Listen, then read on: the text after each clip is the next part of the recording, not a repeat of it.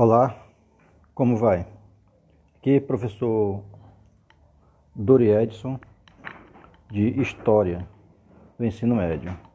Pessoal, mais uma aula remota, que nesse tempo de pandemia, né? Hoje tudo fechado, né? Sábado, um toque de recolher, aliás, toque de recolher não, mas um fechamento total de todo o comércio, né? Tudo fechado hoje, nada aberto.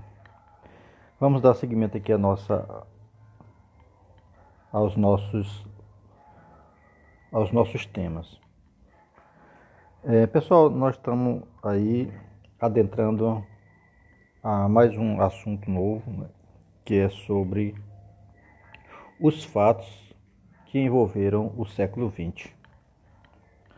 Dentro dos fatos do século XX, um tema muito importante é a Guerra Fria, né? a nova ordem mundial, é, os acontecimentos pós Segunda Guerra Mundial. Pois bem, em novembro de 1889, a imprensa mundial noticiou noticiava a queda do Muro de Berlim, que dividia a capital alemã em duas partes. A gente sabe que durante a, a Segunda Guerra Mundial, né, o, a Alemanha é invadida né, tanto pela Rússia, que era comunista, a ditadura comunista, como o, os Estados Unidos, que era uma democracia. Então, dois opostos né, adentram a Alemanha. Né? Que era o inimigo para ambos, né? tanto a, a, União Soviética como para os Estados Unidos, que também eram inimigos. Né? Tanto a, a, a Rússia era inimiga dos Estados Unidos. No entanto, para enfrentar a Alemanha, que era nazista, né? essas duas nações se, se juntam, né? se juntam né? para enfrentar um inimigo comum que era a Alemanha nazista. Bom, então ao invadir a Alemanha, né, praticamente destruir totalmente a Alemanha, eles vão dividir essa Alemanha em duas partes. Uma parte sendo, é, é, como é que se diz, administrada pela União Soviética e a outra parte administrada pela, pelas nações democráticas, né, levada a cabo pelos Estados Unidos. É, então esse muro ele foi construído em 1961 esse muro que dividia a Alemanha ao meio, né, foi construído em 1961, tornou-se o símbolo da chamada Guerra Fria, né, entre é, um enfrentamento político ideológico, né, que é essa Guerra Fria, e que marca, que marcou né, a segunda metade do século XX, o que motivou a construção do Muro de Berlim e o que levou à sua queda 30 anos depois. Né? Vamos ver isso aí é, a seguir. É, os anos seguintes da Segunda Guerra Mundial, período conhecido como pós-guerra, foram marcados por uma série de transformações no cenário político e econômico mundial. É, configurando o que historiadores e estudiosos chamam de nova ordem mundial. Pessoal, é, cenário político né, e econômico. No cenário político, né, é, a gente tem aquela questão ideológica. Né? De um lado, os países é, democráticos né, e capitalistas. E do outro lado, é, países ditatoriais, países tirânicos, com uma economia comunista, né? com o comunismo. Então, dois, é, dois sistemas econômicos antagônicos, completamente antagônicos, né? capitalismo versus comunismo. Né? Enquanto no capitalismo você tem a economia de mercado, a liberdade, é, se bem que eles também falam de liberdade, mas a liberdade dele lá é outro, tem um outro sentido. Mas a, principalmente a questão da liberdade econômica, né? É, a economia de mercado. Enquanto que lá no comunismo não existe essa economia de mercado. O porque existe a intervenção total do Estado na economia e na vida das pessoas. Então, dentro da política, a gente tinha esse antagonismo é, bastante claro, bastante evidente. Então, assim, é, quando então dá-se o fim dessa Segunda Guerra Mundial, a gente vai ter aí esses dois cenários, né? É, esses dois cenários a nível mundial, né? a nível de globalização, uma nova ordem mundial, né? que era uma ordem mundial que tinha a divisão em dois polos, né? De um lado os Estados Unidos, de outro lado a União Soviética, né?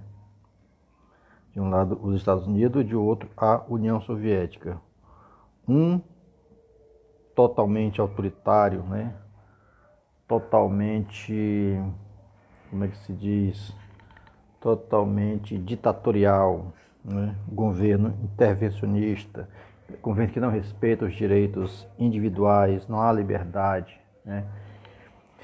E do outro, os países capitalistas democráticos baseados na livre iniciativa e nos direitos individuais. Ambos com uma potência militar muito grande, né? Os Estados Unidos com sua bomba atômica, seus grandes exércitos, seus altos investimentos é, no, no campo militar. Do mesmo modo, a União Soviética, né, juntamente com aqueles países do seu entorno, né, que já tinha também a que criou também a sua bomba atômica, com um grande exército, né, um dos exércitos mais respeitados do mundo, e formava assim esses dois países, né, as duas superpotências da época.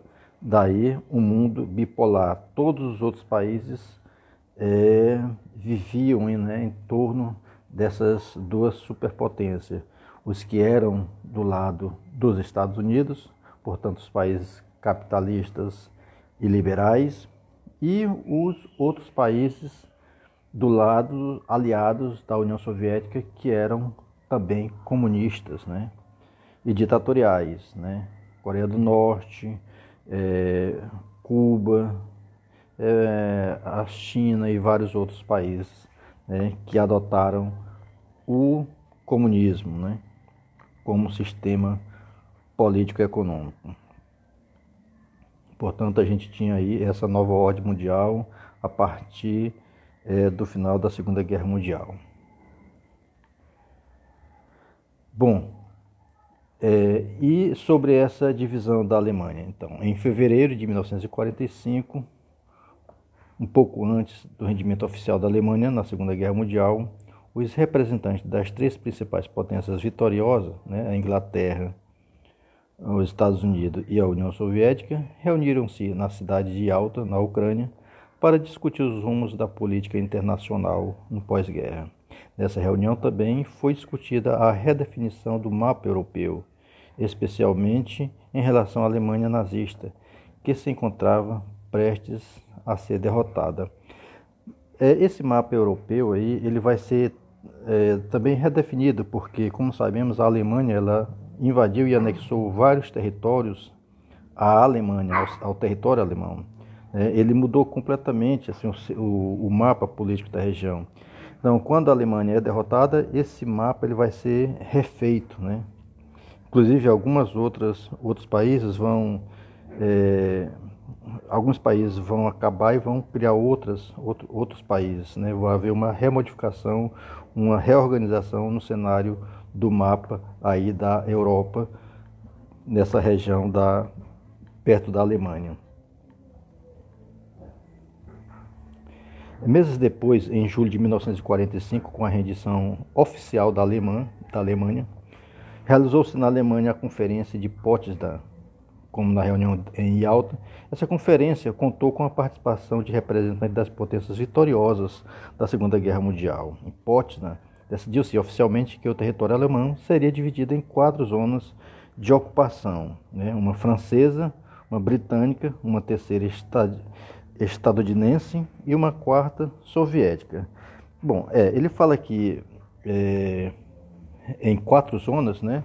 No entanto, na prática, o muro dividia apenas duas zonas, né? A zona comunista e a zona capitalista liberal, né? Na verdade, é, se consistia porque as três outras eram, no caso, a francesa e a, e a britânica, né? Juntamente com os Estados Unidos, formavam aí um, um único bloco, né? Que era o bloco é, capitalista, democrático, liberal. É isso. E a, a outra parte, que era a oposição, o contrário disso, que era a União Soviética. Portanto, a gente tem a Alemanha dividida em duas, né? Então, o, o que vai então motivar então, a construção desse muro de Berlim vai ser a, o, a divisão, o antagonismo, né?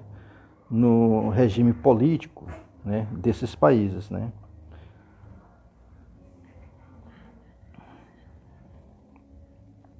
É, posteriormente, em 1949, o território da Alemanha ele foi dividido em dois países, né? a República Federal Alemã,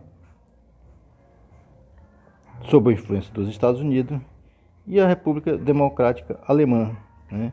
sob a influência né, da União Soviética, como eu falei para vocês. É, dois blocos de nações totalmente antagônicos. É... O crescente clima de hostilidade e disputa entre os governos dos Estados Unidos e da União Soviética caracterizou-se após a guerra e levou à divisão da cidade de Berlim em duas partes. Então a gente tinha uma parte sob influência dos Estados Unidos e a outra parte sob influência da União Soviética. Uma parte ocidental e uma outra parte oriental. Mas aí é, o que é que vai acontecer? Essa, o mundo, né? O mundo, o tempo vai passar, né? As coisas irão esfriar um pouco mais e a partir de 1970, 1985, né? O regime político da República Democrática Alemã passou por um acelerado processo de reformas liberalizantes, né? ou seja, o lado da União Soviética que era, que era totalitário, né? que era uma ditadura é, comunista, uma ditadura de esquerda, na verdade. Um dos momentos mais significativos desse processo foi o anúncio oficial, em 9 de novembro de 1979, da abertura das fronteiras entre as Alemanhas Ocidental e Oriental, ou seja, a partir dessa data eles começam a fazer uma abertura é, política, né? Começa a fazer uma abertura política e começa a haver uma, um, né, uma, uma passagem de pessoas de ambos os lados por esse muro. Essa decisão levou à queda do Muro de Berlim, o símbolo da separação entre os blocos capitalista e socialista. Pessoal, muita gente é, é, confunde e às vezes trata até como sinônimo socialista e comunismo, entendeu?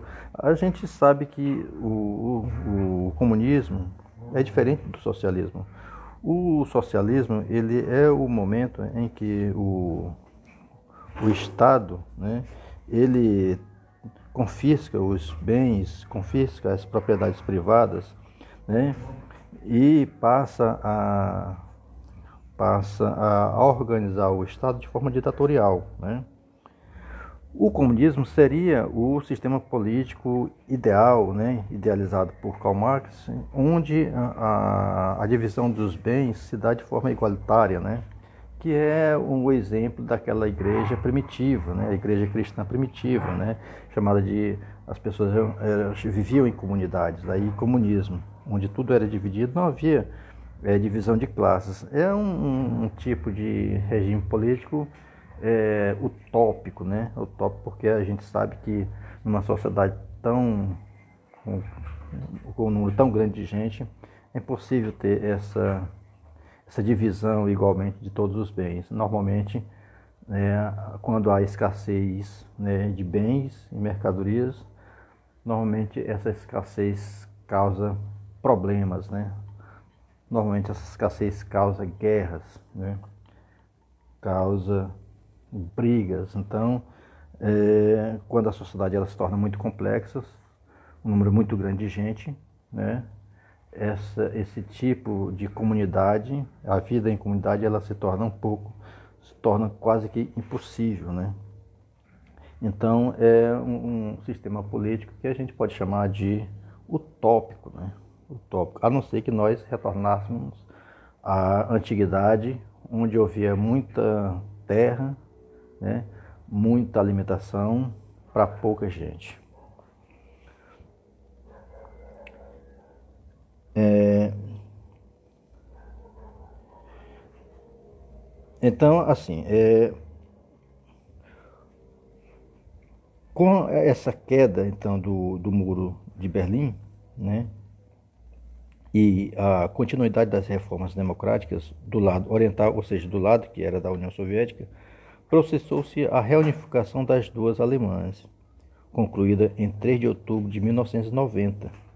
Portanto, pessoal, o ano de 1990 ele é o marco, né? É o ano que marca realmente o fim, né, da divisão da Alemanha né, em dois países. Marca o fim também do desse desse mundo bipolar, né? Marca também o fim, né, dessa Guerra Fria, né, entre União Soviética e Estados Unidos. Por quê? Porque o sistema ditatorial, autoritário, né, totalmente desumano, que foi levado a cabo por Stalin, né, matou mais de 6 milhões de inimigos dentro da própria Rússia, né, é, foi tão desastroso né, que os próprios russos depois questionaram né, as ações né, do, de Stalin, né, um dos piores ditadores do mundo.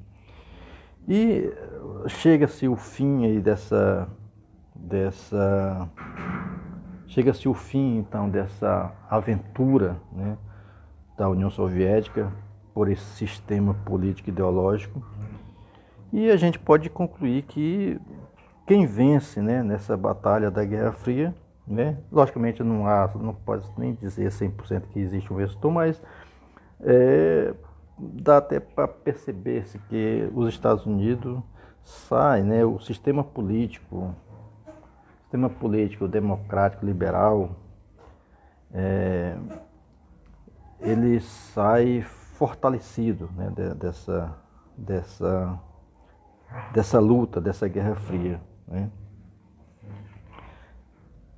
E a partir então do fim, né, do fim aí da Guerra Fria, do fim da luta entre essas duas superpotências, né, você pode perguntar, então os Estados Unidos saem aí dessa, desse mundo bipolar como o único, a única potência do mundo, né, hegemônica? É, a resposta é não, né, porque aí surgem outros países né, que vão disputar essa hegemonia. Né? Os, o próprio Japão né, ele sai aí muito fortalecido dessa, desse período.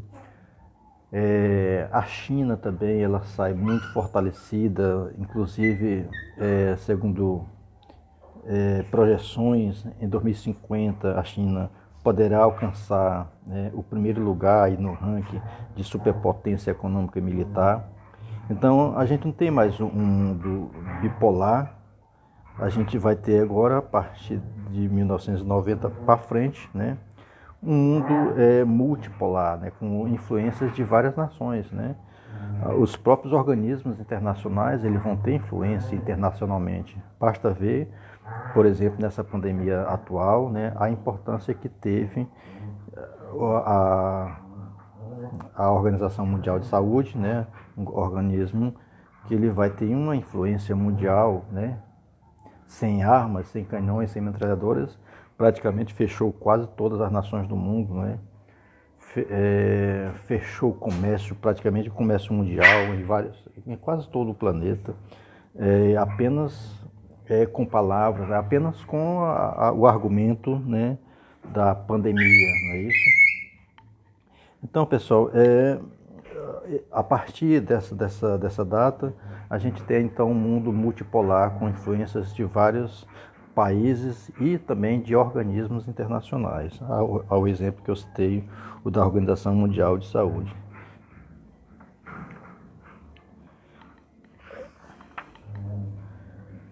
Pessoal, a, a Guerra Fria em si